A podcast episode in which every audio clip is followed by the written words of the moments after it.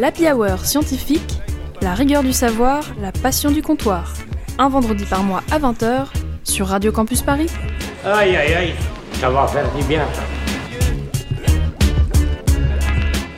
Salut les arsouilles de la matière grise, bienvenue autour de la table de l'Happy Hour scientifique sur Radio Campus Paris. Aujourd'hui à la carte, on vous propose un épisode autour de la loi de programmation de la recherche. Cette dernière a donc été adoptée le 20 novembre dans sa version finale par les deux assemblées du Parlement. Annoncé le 1er février 2019, le projet de loi porté par la ministre Frédérique Vidal avait initialement pour objectif de mieux financer et évaluer la recherche publique et d'améliorer l'attractivité des métiers de la recherche en retenant en France de jeunes talents tentés d'aller travailler à l'étranger. Les parcours de récents prix Nobel comme Esther Duflo ou Emmanuel Charpentier, qui travaillent respectivement aux États-Unis et en Allemagne, suffisent à illustrer le problème. Pourtant, dans une certaine indifférence médiatique, cette loi a été très contestée. Une large majorité des universitaires s'y sont opposés, ainsi que le Conseil économique, social et environnemental et le Conseil national des universités. On lui a reproché son passage en force, notamment les conditions de son vote entre deux confinements en procédure accélérée, et l'ensemble des syndicats craint une plus grande précarisation de la recherche française, ainsi que sa privatisation. Pour en discuter aujourd'hui, nous avons autour de la table des, des habitués. Salut Mélie. Salut. Salut Sybille. Et salut Joachim. Hola. Et pour euh, discuter euh, autour de ce sujet, avec nous notre invité du jour, Raphaël. Salut Raphaël. Salut. Raphaël, tu es docteur en physique des lasers au laboratoire de physique des lasers de l'université Sorbonne Paris Nord. Exactement, c'est ça. Ouais, ouais. Eh bien, bienvenue à la table de la Hour scientifique. Très heureux d'être avec vous. Commandez votre verre, la Hour scientifique débute dans des conditions techniques un peu compliquées, donc ne nous en voulez pas trop, mais on reste à votre service. À votre santé. Et avant de rentrer dans le vif du sujet, qui est la loi de programmation de la recherche, on fait une brève revue de l'actualité scientifique avec les gorgées de science. Oui, alors euh, avant de commencer à parler des choses fâcheuses, euh, je vais vous proposer un sujet un petit peu plus léger. Une étude publiée le 19 novembre 2020 dans Nature Astronomy révèle que la glycine peut se former dans les régions sombres et hostiles du milieu interstellaire. Alors, pour les plus botanistes d'entre vous, non, malheureusement, on ne trouve pas de jolies petites fleurs violettes se baladant entre les étoiles.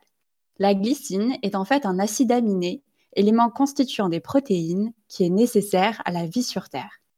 Contre toute attente, elle n'a pas besoin de lumière pour se développer. Comprendre la façon dont se forme cet acide aminé permettra peut-être d'éclaircir le mystère de l'origine de la vie sur Terre, mais aussi celui de la potentielle présence de vie ailleurs dans l'univers. Eh bien, merci Sybille pour cette gorgée rafraîchissante. Euh, je dois avouer que la mienne est vraiment beaucoup moins poétique. Euh, elle est même euh, très dérangeante en fait. Donc je vais vous parler d'un petit scandale qui a éclaté dans la communauté scientifique autour d'une étude publiée dans Nature Communications, sorry my English, le 17 novembre 2020. Pour ceux qui ne connaissent pas Nature Communications, c'est une très très bonne revue scientifique, d'où le fait que l'article ne soit pas passé inaperçu. En quelques mots, le but principal de la dite étude est d'analyser comment la future carrière d'un ou d'une jeune scientifique est impacté par son premier mentor. En gros, à quel point ton premier boss en laboratoire va influencer ton futur succès dans la discipline. Alors, je ne vais pas aller trop dans les détails, mais ce qui a choqué, c'est une des conclusions de l'étude. En fait, une partie de l'analyse est centrée sur le genre des mentors. Et oui, vous la voyez venir, la, la bonne petite conclusion sexiste. Donc, selon les chiffres, avoir un mentor de sexe féminin en début de parcours implique d'avoir moins de succès professionnel par la suite. Soit. Mais les auteurs, au lieu de questionner le système biaisé et inégalitaire dans lequel les femmes scientifiques travaillent, se contentent de dire si tu veux réussir ta carrière, évite d'être supervisé par une femme. Le genre de conclusion qui ne va pas vraiment faire avancer les choses, mais plutôt les empirer donc. Habile, Bill. Je pourrais vous parler longtemps des nombreux biais et soucis méthodologiques qui apparaissent dans l'étude, mais malheureusement, je n'ai vraiment pas le temps d'aborder ça pendant ma chronique. La bonne nouvelle, c'est que l'article, après son fabuleux tollé, subit une nouvelle révision par Nature Communication, en espérant qu'une discussion plus pertinente pourra être lancée par la suite. Voilà. Merci Mélie. Et donc, euh, pour faire suite à ces actualités, on va maintenant entrer un peu dans le vif du sujet. Et euh, avant de discuter avec toi, Raphaël, un peu des tenants et aboutissants de cette nouvelle loi, euh, je propose qu'on fasse une petite synthèse du sujet. Et Joachim, c'est toi qui vas nous en parler. Ouais, la LPR, loi de programmation pour la recherche, qu'est-ce que c'est? Très bonne question, me diriez-vous. C'est une loi qui vise à réformer le système de recherche français. Et donc ça passe par plusieurs grands points que voici. Premièrement, une augmentation du budget à hauteur de 25 milliards d'euros sur 10 ans, afin de faire progresser le financement de la recherche publique à 3% du PIB. Donc chiffre en dessous de ce que demande l'Académie des sciences. Puis le texte prévoit le budget sur 10 ans, une durée inhabituellement longue qui permet de faire gonfler le chiffrage. Et l'essentiel de l'effort budgétaire est programmé sur la fin des 10 ans. Il sera donc à la charge d'un autre gouvernement. Picsou approuve cette technique. Yes. La loi, la loi prévoit aussi la suppression des financements pérennes des laboratoires au profit d'une hausse des financements par projet. Donc ça entraînera une priorisation de la recherche appliquée, économiquement bénéfique, au détriment de la recherche fondamentale et des sciences sociales. Pourtant, les SHS et la recherche fondamentale sont essentiels à la compréhension de notre monde et sont à l'origine de la recherche appliquée. Ce mode de fonctionnement par projet sonne aussi la disparition des libertés académiques. Il est probable qu'avec cette loi, Einstein ait dû inventer des micro-ondes plutôt que de travailler sur la relativité générale est aussi à prévoir la création d'un nouveau type de contrat, le CDI de mission, permettant de recruter des chercheurs pour toute la durée d'un projet. Ce CDI n'a donc de CDI que le sigle. Cela va de pair avec la création de postes de professeurs assistants temporaires. Et malgré une légère revalorisation des salaires des personnels de la recherche et de l'enseignement supérieur, ces mesures encouragent une précarisation des métiers de la recherche. Autre point, un petit peu plus technique, la loi prévoit le transfert aux présidences d'universités, au niveau local donc, les compétences de gestion des candidatures et de recrutement.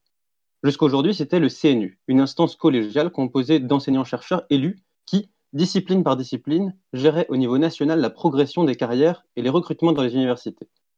Sa suppression donne le pouvoir aux universités de recruter qui elles veulent sur des critères opaques et possiblement des conflits d'intérêts.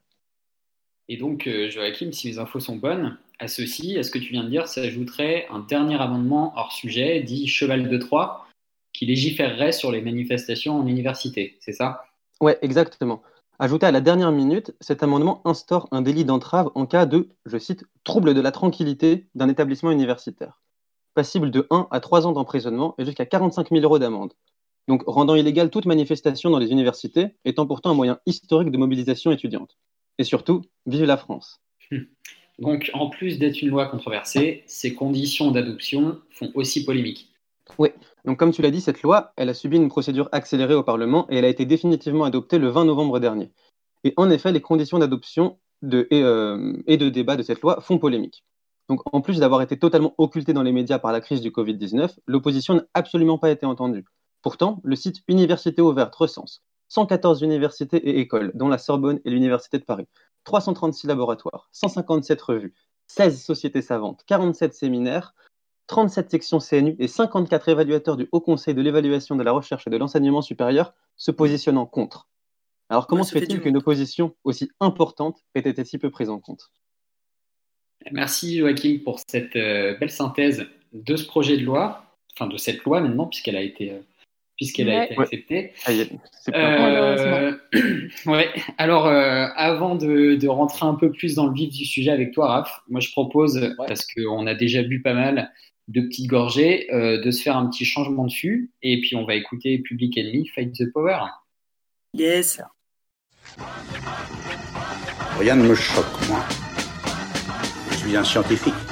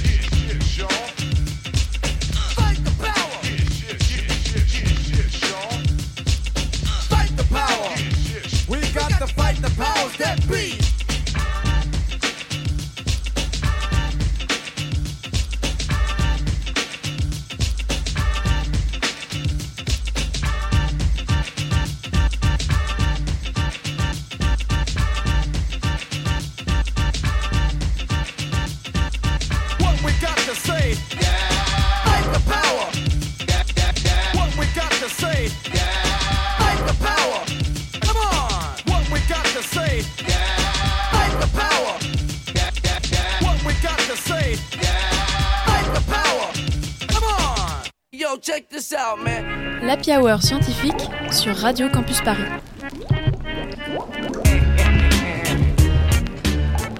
Ça y est, le fût est changé. On peut repartir avec de nouveaux verres bien pleins. Et euh, donc Joachim nous disait euh, justement, juste avant ce changement de fût, il nous faisait une petite synthèse intéressante. Et on était resté justement sur l'aspect un peu accéléré du passage de la loi.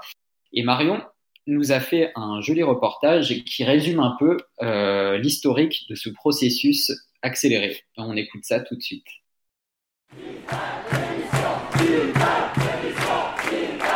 Le 17 novembre dernier, je suis allée me promener du côté de la Sorbonne, où avait lieu une manifestation contre la loi pluriannuelle pour la recherche.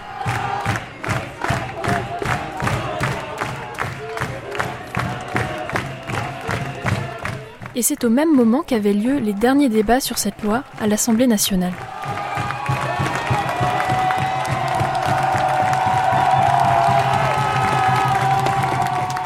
Madame la Présidente, Madame la Ministre, Monsieur le Président de la Commission des Affaires culturelles et d'éducation, Madame la rapporteure, mes chers collègues, lorsque je regarde le résultat de tout ce processus, je suis triste et très déçu. Ça, c'est la voix du député Patrick Hetzel, du groupe Les Républicains, lors de sa dernière intervention à l'Assemblée pour expliquer son vote contre la LPR. Nous examinons euh, ce texte par le choix euh, de l'exécutif et, de la majorité euh, à l'Assemblée dans un moment où les universités sont fermées. Comment ne pas y voir une volonté de profiter de cette période suspendue pour aller vite et éviter toute possibilité de contestation? Et ça, c'est la voix d'Elsa Fossillon, députée socialiste, au cours de cette même séance. Et aujourd'hui, avec les propositions que, que vous formulez, franchement, vous cherchez à mettre le feu aux poudres. Vous avez vu ce qui se passe aujourd'hui? Qui, qui soutient à l'université euh, votre proposition? Pas grand monde, à part des députés en marche. Toute cette contestation n'aura pas suffi à empêcher l'adoption du projet de loi. Voici le résultat du scrutin. Votant 283, exprimé 271, majorité 136 pour 188 contre 83. L'Assemblée a adopté. Madame la ministre. Donc j'ai fait mes petits devoirs et j'ai écouté l'intégralité des débats de l'Assemblée nationale sur ce projet de loi. C'était long et pas toujours passionnant. Madame la ministre et de monsieur le rapporteur, qui est pour? 3, 4, 5, 6, 7, 8, 9, 10, 11, 12, 13, 14, 15, 16, 17, 18, 19. Mais quand même super intéressant pour comprendre comment cette loi a pu passer en force, coupant court à une bonne partie du débat parlementaire. Son parcours était pourtant assez classique à peu de choses près. Pour résumer grossièrement le parcours d'un projet de loi, une fois le texte déposé à l'Assemblée nationale, des modifications sont proposées et votées par les députés, les fameux amendements lors de séances publiques. Je le mets aux voix. Qui est pour Qui est contre Il est adopté. Qui est pour Qui est contre Il est rejeté. Ensuite, c'est au tour du Sénat et s'ensuit un ou plusieurs allers-retours entre les deux chambres jusqu'à arriver à la version finale votée par l'Assemblée nationale. Le truc avec la LPR, c'est qu'elle est dans le cadre d'une procédure accélérée déclenchée par le gouvernement et donc, elle n'a eu droit qu'à un seul de ces allers-retours. À la sortie du Sénat, une commission mixte paritaire a été créée pour trouver un accord plus rapidement avec seulement quelques sénateurs et députés. Et c'est à ce moment-là qu'a été renforcé un amendement concernant le Conseil national universitaire et surtout le fameux amendement sur l'occupation des universités qui a tant fait débat. L'étude de la LPPR en procédure accélérée, à l'Assemblée comme au Sénat, a rendu quasiment impossible les débats de fond. Son contenu ne changera plus. La communauté scientifique et une partie des parlementaires n'ont pas pu empêcher ce désastre malgré leurs nombreuses tentatives.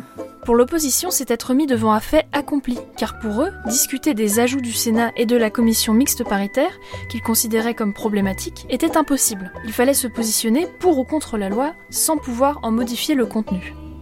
À ça, Pierre-Yves Bournazel, député de la majorité, répond, votant contre l'ultime motion de rejet qu'avait proposée la France Insoumise. J'ai écouté attentivement euh, votre propos, Madame euh, la députée. Euh, vos arguments sont tout à fait louables, mais euh, c'est un débat que nous allons avoir dans quelques instants. Donc euh, je ne vois pas quel est le but de cette motion. Donc nous voterons évidemment contre. Ce qui est un peu de mauvaise foi, puisque le seul débat qui reste à ce stade, c'est l'explication de vote avant le vote définitif.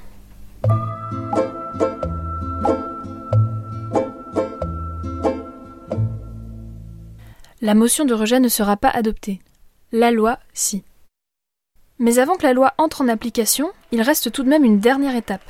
Son évaluation par le Conseil constitutionnel, saisi le 27 novembre, qui pourra déclarer si elle est conforme à la Constitution et peut être inscrite dans le droit français. La séance est levée.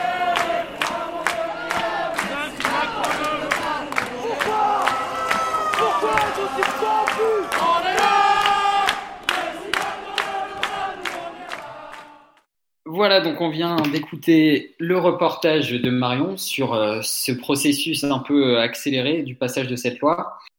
Euh, et bien maintenant, ça y est, je me tourne vers toi, Raph. On va, on va discuter un peu tous ensemble. Euh, alors, donc, bienvenue à toi encore une fois euh, autour de cette table. Euh, voilà, donc on va un peu aborder plusieurs choses sur la LPR. Toi, en tant que chercheur, ben, c'est sûrement intéressant d'avoir un avis un peu de l'intérieur entre guillemets. Euh, peut-être avant de rentrer dans le détail, euh, on peut peut-être aborder la question de euh, comment tu es arrivé à la recherche, quel a été un peu ton parcours et qu'est-ce qui t'a un peu donné envie de de t'insérer dans, dans dans ce milieu-là? Ouais, ouais, ouais, bien sûr. Bah, je, je pense que j'ai un parcours assez classique qui doit être très Ouais. commun à beaucoup de chercheurs. Euh, j'ai d'abord fait, euh, j'ai d'abord fait un bac scientifique, une Ouais. prépa, puis une école d'ingé où j'ai été euh, diplômé en 2013. C'était euh, l'école, euh, l'école euh, Télécom Physique Strasbourg. Et euh, Ouais. en fait, c'est vraiment là où j'ai commencé à me dire que je ferais de la recherche, parce que dans mon année de spécialisation, euh, j'ai fait de la, pho- de la photonique en fait. Et euh, la photonique, ça, ça traite un peu de, de tous les domaines euh, de la science euh, du photon en fait. Donc euh, tout ce qui va Mhm. se rapprocher de près ou de loin à la lumière. Et donc c'est des thématiques très vastes. Ça va du laser à la photovoltaïque, en passant à la biophotonique. Euh, et il y a Yes. plein, plein d'autres matières. Et donc, en fait, en, en école d'ingénieur, et je pense que ça doit être la même chose en master à l'université, on fait que évoquer et toucher euh, ces sujets-là. Et euh, en fait, j'ai décidé de continuer mes, mes études euh, par un doctorat, essentiellement, dans un premier temps, pour, euh, pour continuer à apprendre des choses, en fait. Donc vraiment par passion pour le domaine et pour euh, continuer à, à acquérir des, con- des connaissances. Ouais. Bah, du coup, justement, c'est, cette, cette passion que tu avais pour acquérir des connaissances, c'est un peu, euh, c'est, un peu ce côté, euh, on va dire, entre guillemets, euh, c'est un peu le côté éthique qui t'a séduit dans, dans, dans la recherche. Et c'est un peu un aspect qui vient être remis en cause par la LPR, euh, bah, dans l'attitude scientifique du chercheur, dans le, le- la- l'attitude euh, des, des gens qui imaginent la recherche, notamment les investissements pour le savoir, euh, qui sont qui dirigent plus vers des investissements pour la compétitivité. Euh, comment toi tu le ressens ce- cette remise en cause de cet aspect un peu éthique qui, qui toi t'avait conduit, qui t'avait séduit, qui t'avait conduit à, à aller vers la recherche? Ouais, bah, bah, tout, tout d'abord, ouais, tu as, parfaitement raison. En fait, Euh, quand, quand on est chercheur public, on fait vraiment euh, de la recherche de savoir pour le savoir. Et c'est Ouais. ça, en fait, qui nous séduit. Et je pense que c'est le moteur qui anime toutes les, toutes les personnes qui, qui travaillent en labo, euh, au moins en labo public. Ouais. Euh, et c'est vrai que cet aspect éthique, quand tu, quand tu regardes la, la LPR, là, dans son format actuel, il a déjà été, euh, il a déjà été vivement critiqué parce que je ne sais pas si, si vous connaissez euh, ce comité qu'on appelle, le- enfin, qui s'appelle le COMET, qui est en fait le comité d'éthique du CNRS, Ouais. qui en fait On voit des, euh, souvent des, des trucs de presse, des revues de Ouais. Assez régulièrement. Et- on le connaît. Ouais, effe- effectivement. Et, euh, et en fait, dès le 24 février, ils, ils ont, euh, ils, ont aler- ils ont alerté le gouvernement sur les, les dangers éthiques de, de, de cette loi. Parce que eux, ils y voient un, ils y voient un vrai problème. Euh, c'est qu'en fait, cette, cette loi, elle pousse un dynamisme, un dynamisme de compétition entre les laboratoires, entre les différents chercheurs, donc entre les chercheurs, les jeunes chercheurs pour obtenir des postes et entre les laboratoires pour, euh, pour obtenir des projets. Et, et en fait, c'est- cette, cette dynamique-là, une dynamique de concurrence, ça peut, euh, ça peut occasionner des dérives, en fait. Ça Mais moi, j'ai une euh, question. euh, Oui, bien sûr. J'ai une question, Raphaël. Cette dynamique-là, en effet, de compétition, de course au fric, tout ça, j'ai quand même l'impression qu'on est déjà pas mal dedans dep- depuis plusieurs années. Et en fait, Ouais, bien sûr. la question, c'est en quoi la LPR va changer ça? Parce que j'ai déjà l'impression que c'est le cas, en fait. Ouais, c'est juste un. C'est le cas, en fait. euh, si, on prend l'historique des, lois qui ont été faites pour réformer l'université depuis, euh, je sais pas, bien une dizaine d'années, euh, et toutes ces lois qui, ont, voulu euh, prôner l'autonomie de l'université, la recherche de, la recherche de fonds par les universités. Donc, c'est la loi Pécresse, c'est la loi Fioraso, c'est la loi LRU avant. Bah, toutes ces lois-là, en effet, elles vont dans ce sens-là, dans, dans le sens du financement, euh, financement par projet et euh, plus trop, plus trop de financement euh, pérenne pour les universités. Donc c'est ça en fait. Qui, alors que, alors que je pense que toute la communauté scientifique, ce qu'ils voudraient, c'est euh, avoir des financements récurrents pour, euh, pour justement pouvoir, euh, pouvoir faire de la science sans la, la pression d'un projet. Et en fait, le, le danger éthique, il est vraiment là.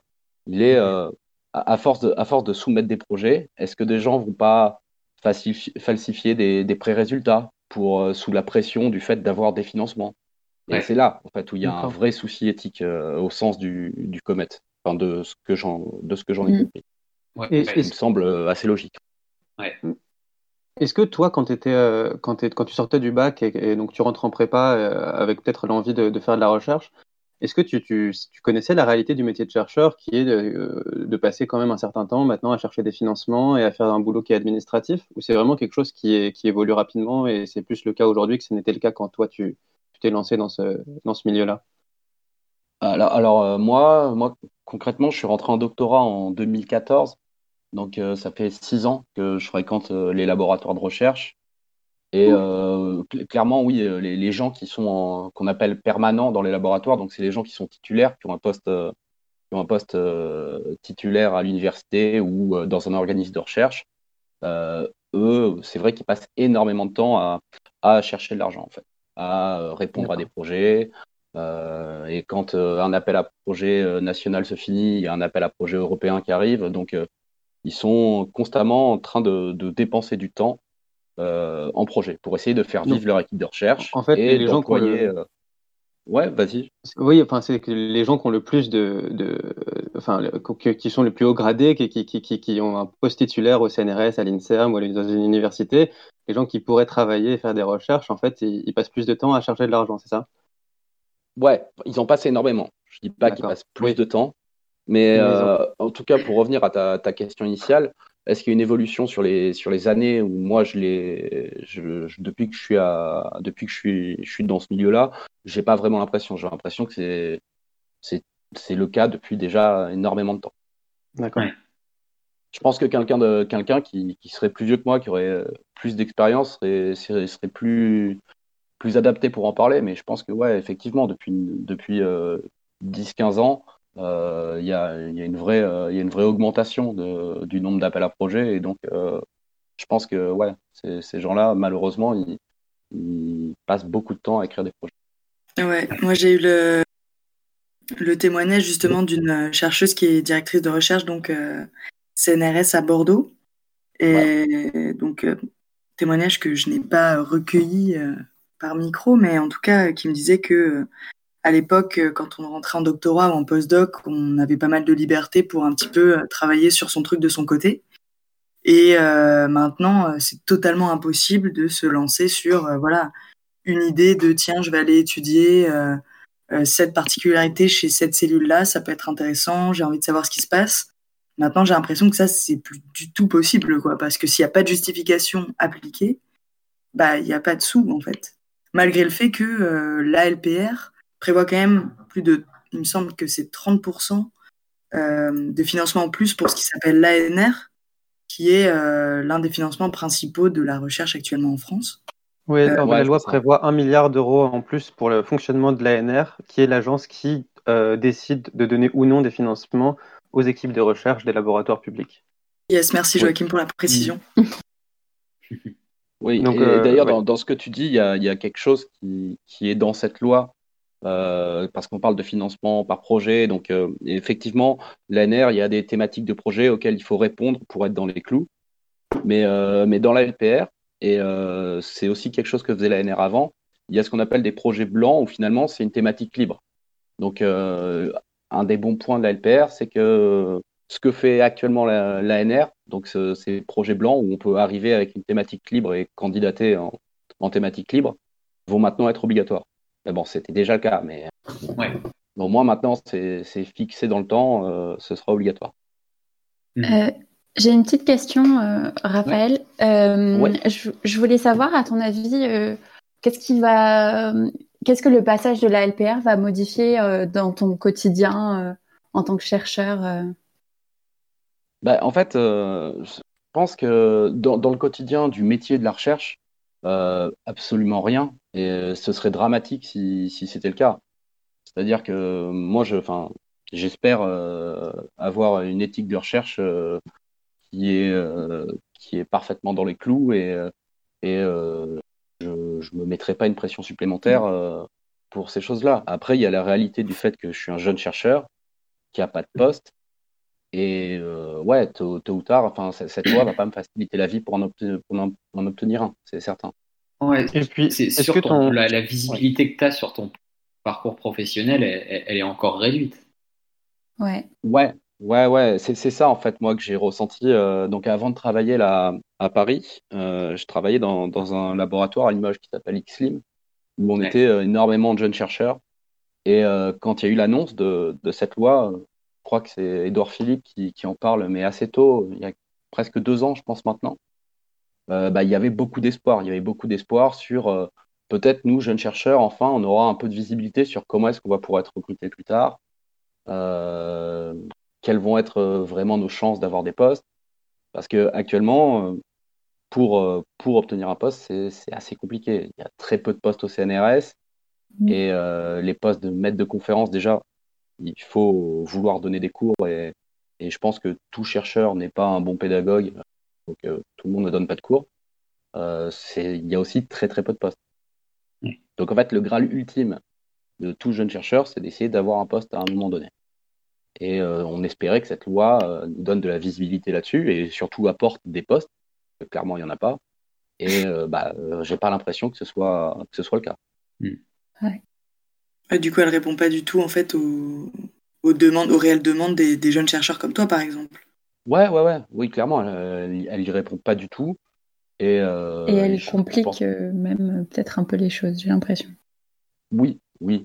Et puis Après, en plus, je pense que le, enfin, toi, ton domaine là, c'est donc c'est la physique des lasers, mais a, a priori, c'est c'est euh, euh, c'est euh, un domaine qui est plutôt de sciences appliquées ou fondamentales. Comment est-ce que tu qualifierais toi? Parce que moi, j'ai cru comprendre que cette loi, elle, elle a été euh, quand même attendue différemment euh, au niveau des sciences fondamentales ou des sciences euh, appliquées, et puis aussi des sciences sociales. Donc, d'où ma question. Et avant que tu répondes, Raphaël, euh, moi je vous propose qu'on remplisse nos verres, qu'on fasse un petit changement de fût et que après tu répondes à la question. Ça vous va? Parfait. Formidable. Allez, go. C'est parti. Et qu'on écoute quoi? Flash, I the Law. Breaking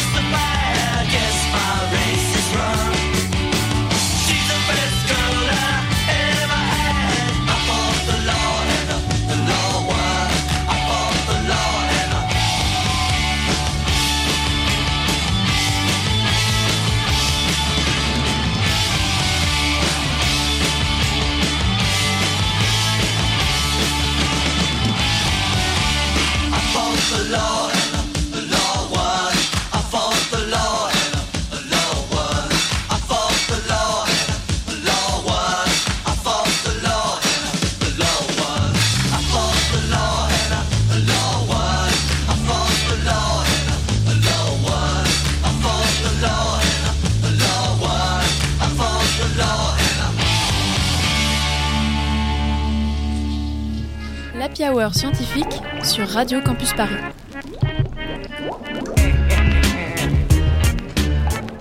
Oui, donc euh, Joachim, ta question, elle concernait euh, l'aspect euh, fondamental des recherches, c'est ça? Et, euh, Exactement. et euh, l'impact que pourrait avoir la, la LPR dessus?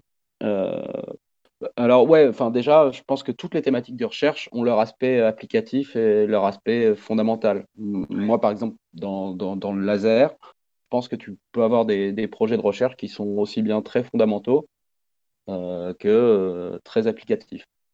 Et c'est vrai qu'il y a une certaine crainte de, la part de la communauté scientifique euh, sur en fait le, le déroulement, le déroulement d'un appel à projet. Nécessairement, un projet, qui est en sciences appliquées, bah, il va, attirer plus de financeurs.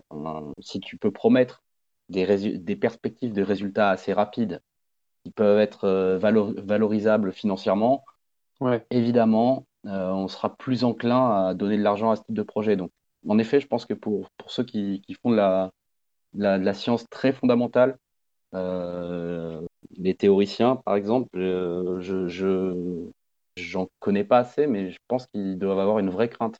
Et Sur, pourtant, euh, la science fondamentale, c'est c'est la- la- le socle, la base de, de- de toute science appliquée par la suite, sur le long Ouais, terme. bien sûr.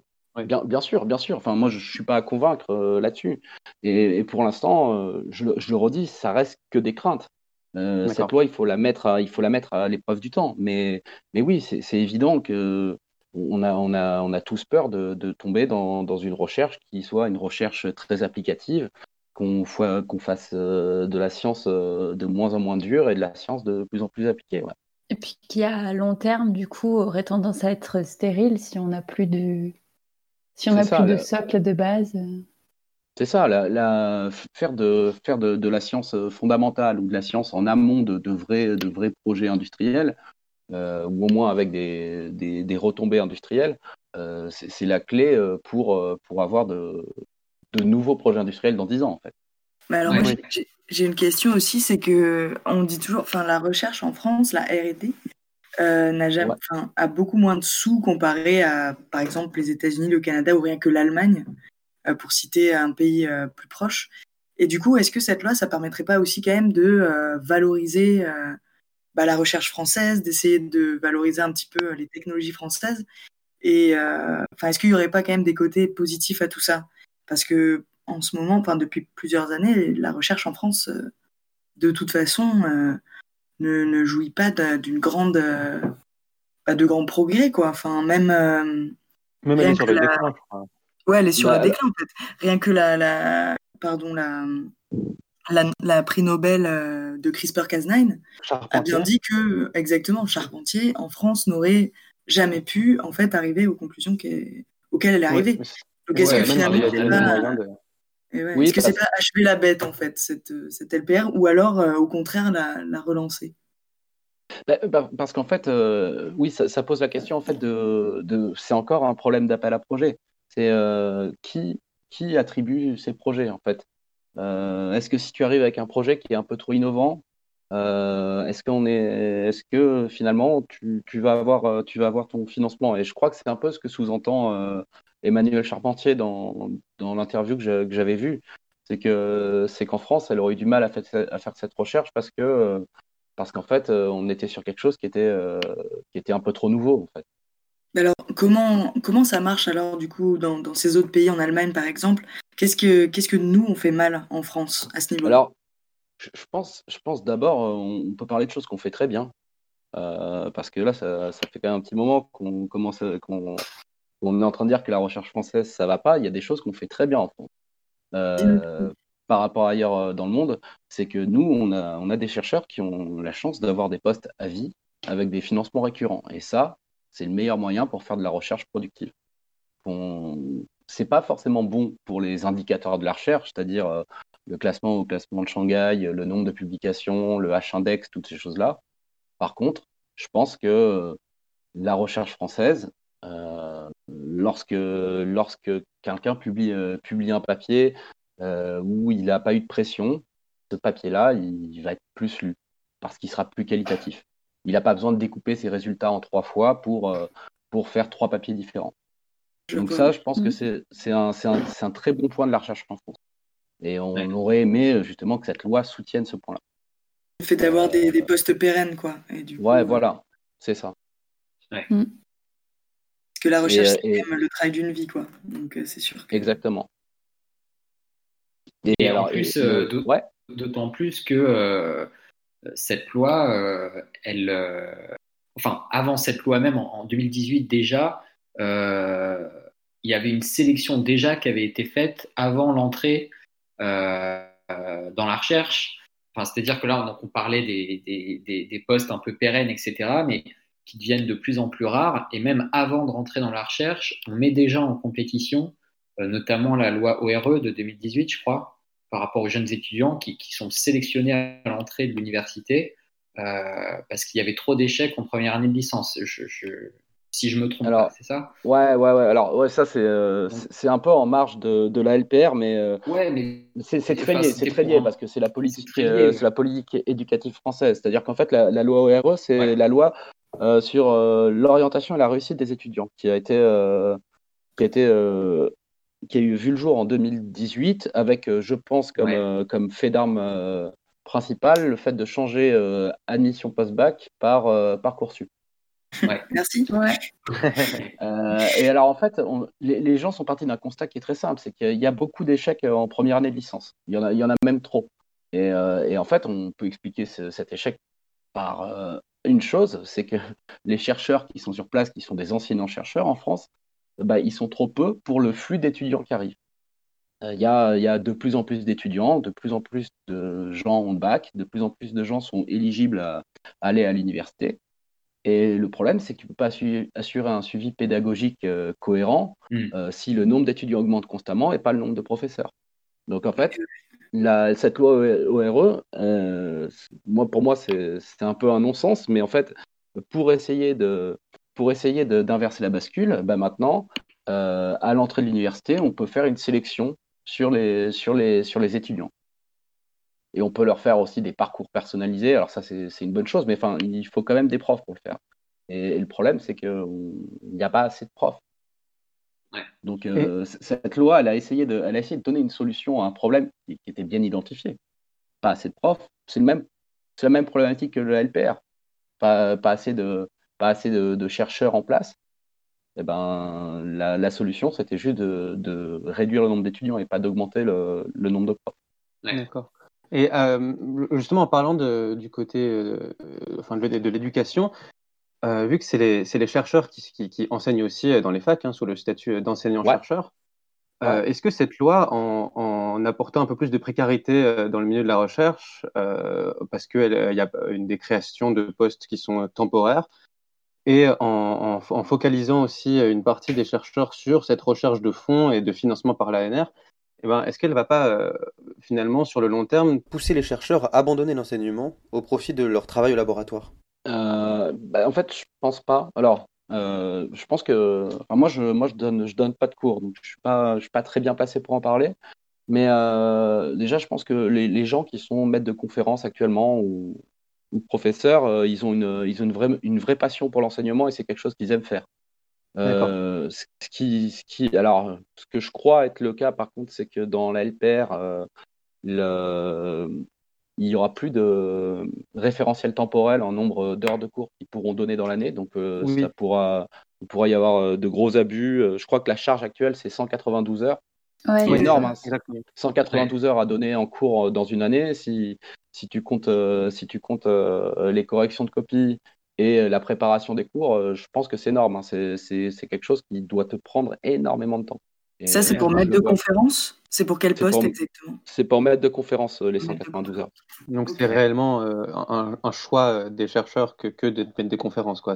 c'est ça, c'est ça. En sachant, en sachant en plus qu'en plus de ces 192 heures, il y a toute une flopée de tâches administratives qui s'ajoutent à ça, euh, qui vont être euh, peut-être de la direction d'une licence ou de choses comme ça.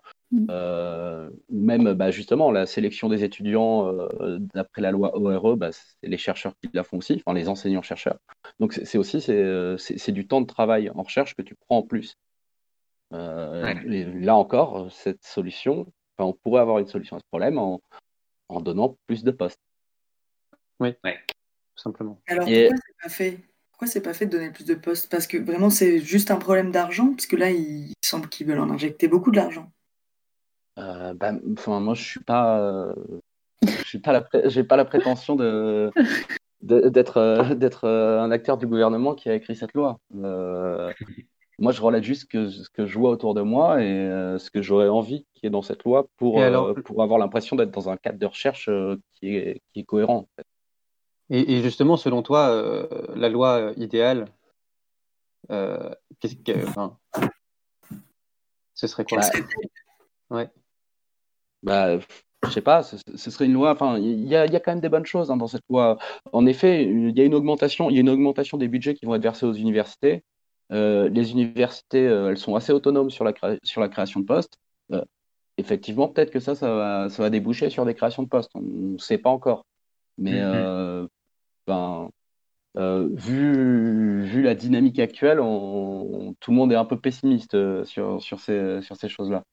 Ouais, Euh, mais c'est clair que dans la, dans la loi, dans la loi idéale, la première chose qu'il y aurait, ce serait euh, plus de postes et plus de, surtout, plus de financement pérenne pour les laboratoires et pour Ouais. les équipes de recherche. D'accord. Ce qui m'étonne euh, le plus dans cette loi, c'est que j'ai l'impression qu'il n'y a pas vraiment une discussion en fait avec, euh, avec les gens directement concernés, à savoir euh, les directeurs de labo, à savoir les, les directeurs des universités. J'ai l'impression qu'il n'y a pas eu de discussion en fait, qu'il y a eu vraiment euh, des décisions un petit peu relativement arbitraires, basées sur quelques experts, mais finalement, vu que d'après ce que nous a dit Joachim dans la première partie, il y a quand même beaucoup de gens qui sont pas super pour. C'est ça, en fait, il y a eu quand même une énorme euh, euh, partie de la, de la recherche publique française qui s'est positionnée contre euh, cette loi, de ce que j'ai compris.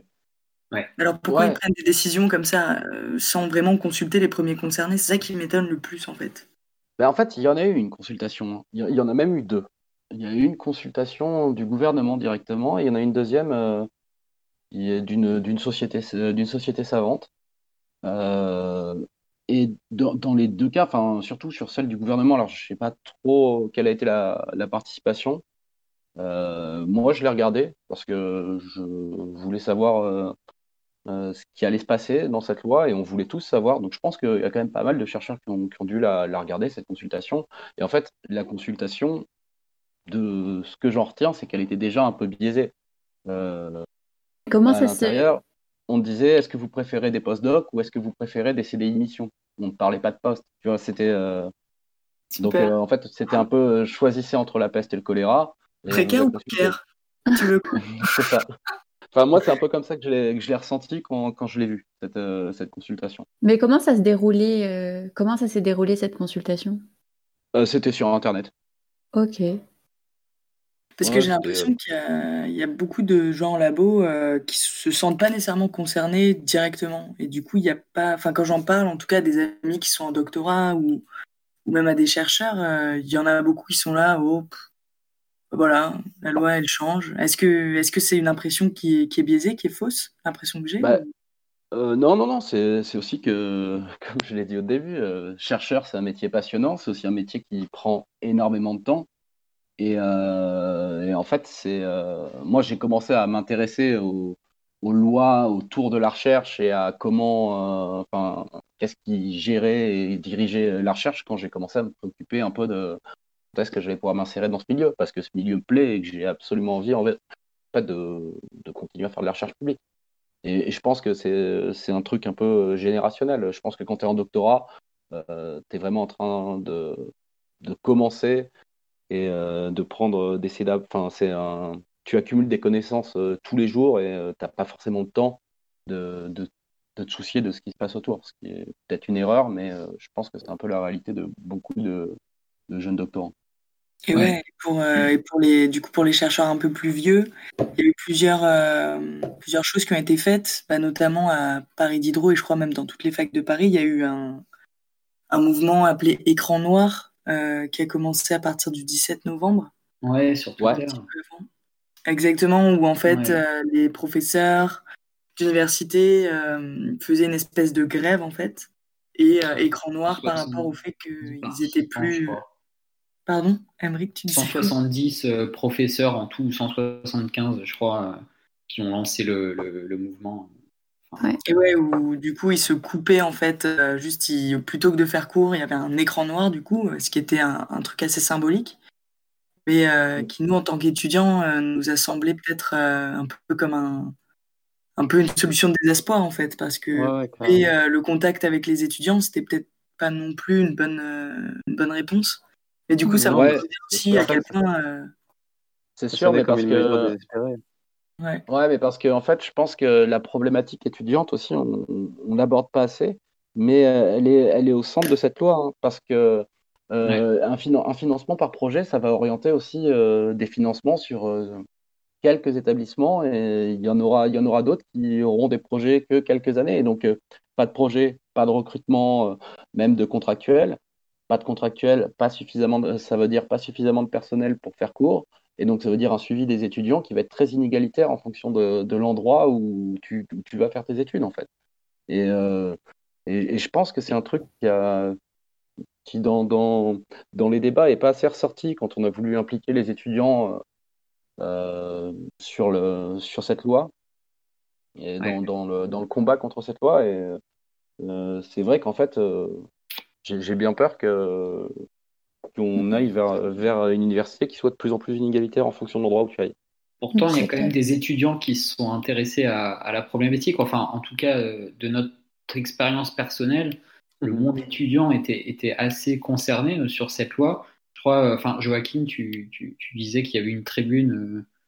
euh, oui, voilà, avec euh, master, ouais, quelques membres de, de notre de, de l'équipe de l'Happy Hour confiné euh, euh, euh, ont participé à l'écriture d'une tribune dans un média euh, étudiant qui est l'Octopus Journal. On vous invite à aller regarder sur Internet. On a un super Petit instant pub. euh, Voilà, Euh, qui est donc un, un journal de vulgarisation scientifique et, et, euh, et donc euh, en tant qu'étudiant en master de journalisme scientifique, euh, on a écrit une, une tribune pour, pour parler justement de, de l'impact que cette loi pourrait avoir euh, sur la- nous étudiants et nous fut- futurs euh, journalistes, mais surtout sur nous étudiants Mm. et, et- et d'essayer de comprendre comment est-ce qu'une réforme de la recherche impacte directement le système universitaire en fait. Parce Bah, que c'est vrai que euh, Ouais, pardon, excuse-moi, vas-y, Sybille. on on n'avait pas trop tendance à entendre, enfin, à entendre euh, quelles, quelles allaient être les conséquences euh, sur les étudiants, alors que justement, on est aussi quand même aux premières loges, puisque ça va être euh, les, les qualités des enseignements qui vont être aussi impactées forcément de par le métier d'enseignant-chercheur. Et euh, Ouais, on trouvait ça très important d'en parler. Ouais, et puis c'est vraiment parti de- du constat que cette loi elle est passée sous les radars aussi. Euh, on en a entendu oui, parler bah en même temps- nulle part. Au En niveau même temps, avec Et tout ce qui se vraiment, passe, euh, moi j'en ai parlé à plein de gens dans, dans mon entourage et personne n'avait entendu Ah, parler de cette loi pour la moi, recherche. c'est parce pareil, qu'en hein. fait, c'est- Ouais. Ouais. Bah avec en même temps, on voit la loi sécurité globale qui vraiment euh, secoue les foules en ce moment. Euh, Il y a eu aussi euh, le truc des migrants qui ont été virés de République euh, cette semaine. Euh, Il y a les confinements, il y a Il y a eu le- les élections américaines aussi. les élections américaines qui sont passées. Ça fait quand même beaucoup d'événements où Ah, euh, c'est sûr. ça Ouais, passe puis, les radars. Et puis, euh, bah, c'est très très accéléré. confiné. oui. Oui, et puis, enfin, euh, d'autant plus que euh, dans, dans cette loi, il y a quand même un texte qui parle du droit de manifestation dans les universités. Donc, ça, ça complète vachement ça. grave et c'est passé vraiment à la dernière minute.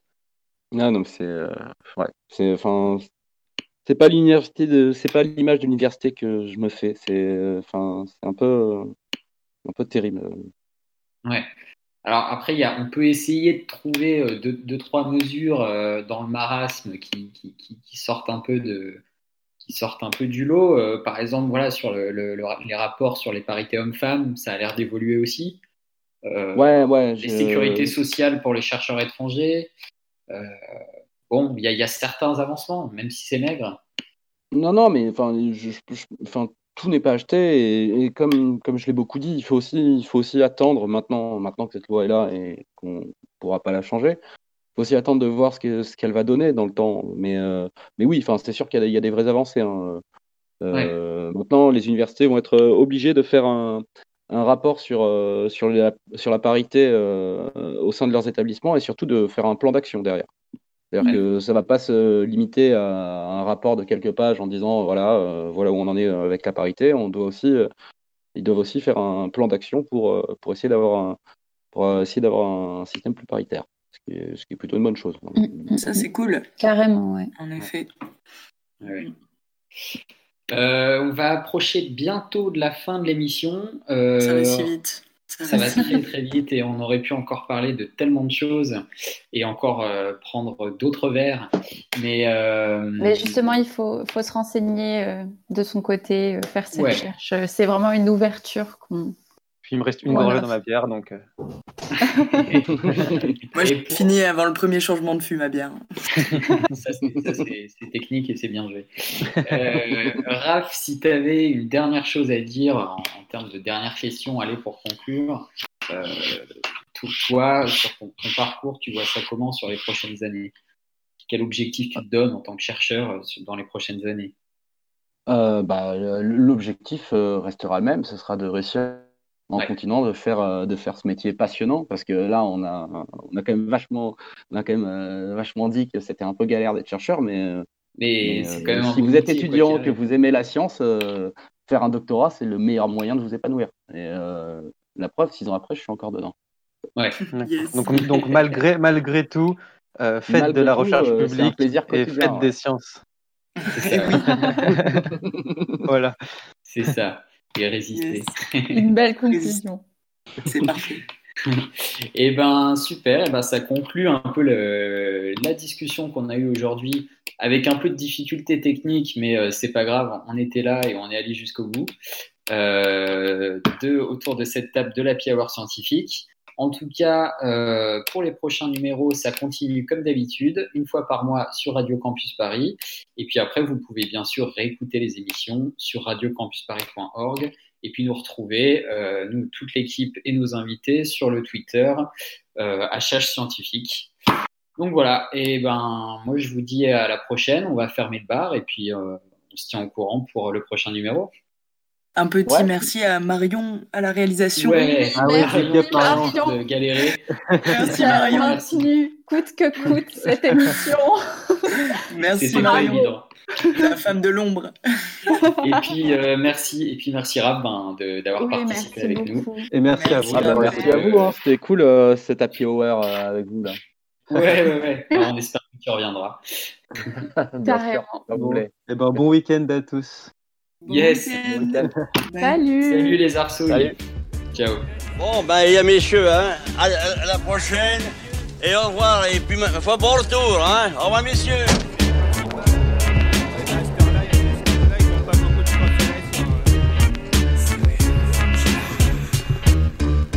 de Vladvink, la bien swing sur le ring, de tox sur la beatbox, de box, de lyrics d'alcoolique. Pour la picole, qui c'est qui colle, nouvelle école, Swinkles, coopérative agricole. Comme une moissonneuse, batteuse, jabagueuse et Swinkles.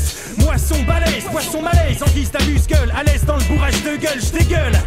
T'invites à un fils puzzle et t'éparpilles façon puzzle. 3, 2, 1, le temps que tu ouvres ta bouteille, j'avais vidé la mienne et l'avais mise à la poubelle. N'oublie pas à qui tu t'adresses, le recordman de vitesse classé dans le Guinness Book, un gars de la ville qui pue le bouc. Mes récoltes, je les pisse comme des maïs, m'enfile des géants verts, flair, les kilos de céréales versés dans les silos. Sirotons le houblon, bavons-en, brassons-le.